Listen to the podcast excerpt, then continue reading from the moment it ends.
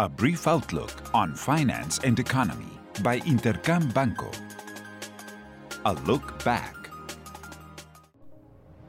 Last week, investors were focused on an agenda packed with relevant economic data. First off, the OECD revised its global growth forecast upwards.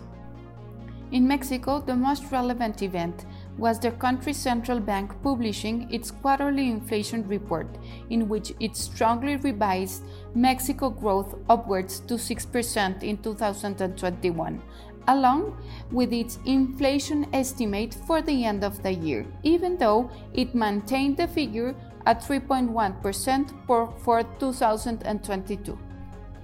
Additionally, leading IMEF indicators point to a recovery in manufacturing but even more so regarding services.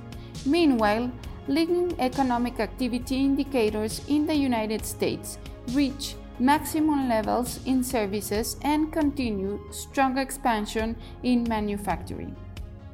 However, the employment report once again disappointed by logging 559,000 new jobs in May, while forecast expected more than 675,000. What's ahead? This week, important inflationary data for the month of May will be made public in China, Mexico, and in the United States. In China, the figure will give color on whether Chinese producers continue to absorb most of the inflationary pressures of raw material prices, which is relevant to keep inflationary pressures low at the worldwide level. In Mexico, a moderation in inflation is expected, this time at a 5.8% annual rate, a figure that will still be affected by a low base comparison.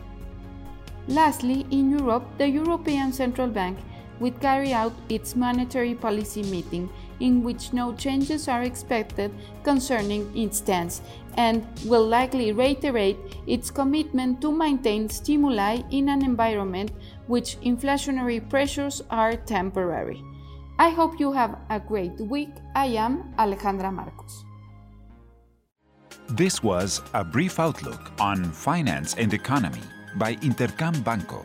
Follow us on social media and listen to our podcast at intercam.com.mx.